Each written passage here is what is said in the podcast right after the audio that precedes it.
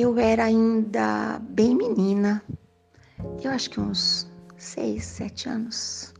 É confuso lembrar isso, né? Mas não tem problema.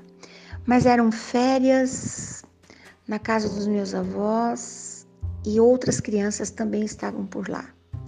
Os adultos raramente estavam outras crianças, na maioria das vezes estava eu. Meu avô me buscava de trem e eu que degustava tudo aquilo. Mas nessa situação, acho que final de ano, não sei, estávamos todos, era muita criança. E os adultos estavam todos envolvidos em coisas, tem, nós temos mais o que fazer, né? E a criançada estava por lá. Estava chovendo e o que mantinha aquela criançada toda calma era fazendo arte, lógico, né? Mas eu me lembro que nesse dia nós estávamos folheando uma revista, era uma revista grande, O Cruzeiro. Só quem tem mais de 15 é que vai lembrar disso, porque é uma coisa assim muito maluca. É mais ou menos uma versão da Caras, nem sei se ainda existe, né? Mas falava dos famosos, das tendências de moda, aquelas fotos assim. Era um jeito de trazer a ilusão para dentro do nosso coração. E nós começamos a folhear aquelas revistas lindas, com aquelas fotos lindas, com aquelas mulheres elegantes, aqueles lugares maravilhosos. E várias artistas famosas estavam com seus cabelos bem curtinhos. Teve um tempo que foi moda, né? A moda vai, a moda vem, e a moda é ser feliz. Mas eu me lembro que uma prima tinha um cabelo todo aneladinho, lindo o cabelo dela. E ela falou: Ai, queria tanto o meu cabelo assim. Eu falei: Fala para sua mamãe. Eu já falei, mas a mamãe não deixa.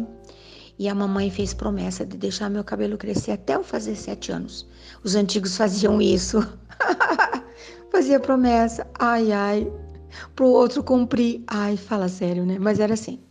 E eu falei, eu sei cortar, você quer que eu corto? Ai, ela disse sim. Aí tomamos emprestado, sem autorização, aquela tesoura da minha avó que servia para tudo praticamente quase cega. Mas eu lembrei que a minha avó fazia de conta que estava cortando o gargalo de uma garrafa para amolar. Fomos lá encontrar uma garrafa. Na verdade, era um litro. Naquele tempo era tudo de vidro, né? Zect, zect, zect, zect, zect, zect, zect. E nós conseguimos amolar aquela tesoura. Assim a gente fazia. Ficou tinindo. E eu fui cortando os cabelos lindos tinha um tom assim meio pro, pro aloirado, né? Lindo cabelo. Comecei das pontinhas, depois fui tomando gosto. Aí eu olhava de um lado, tava mais comprido, olhava do outro. Quando eu percebi, o cabelo dela tava muito curtinho. Igualzinho da menina da revista. E o cabelo enroladinho, você puxa e corta, ele fica curtinho, né? Ah, quando eu estava finalizando aquele corte fantástico, maravilhoso, a última tendência da moda, minha tia, mãe da pessoinha, chegou. Ela quase teve um surto psicótico. Ela paralisou, teria gritado se a voz tivesse aparecido na garganta, né? Ela me fuzilou. Acho que ela queria me catar pelo pescoço. Nós, ela foi juntando aqueles cachinhos, chorando. E foi mostrar para minha avó, para minha mãe, para outra tia, para meu avô, para todo mundo, né?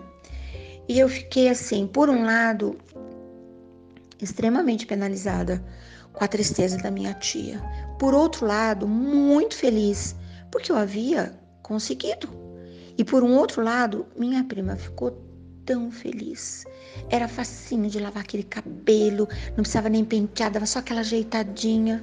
Olha que doida. E foi aí que eu passei a cortar os meus próprios cabelos, coisa que faço até hoje, raras exceções.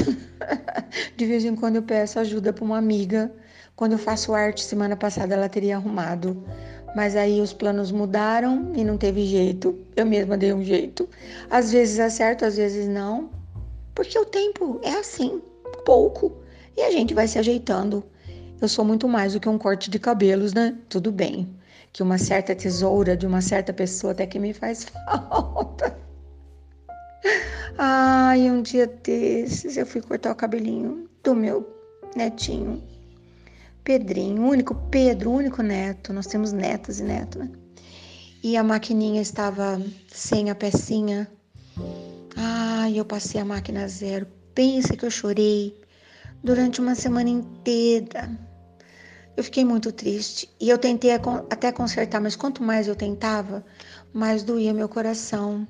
Aí tem umas coisas que, que doem, né? Ainda não superei.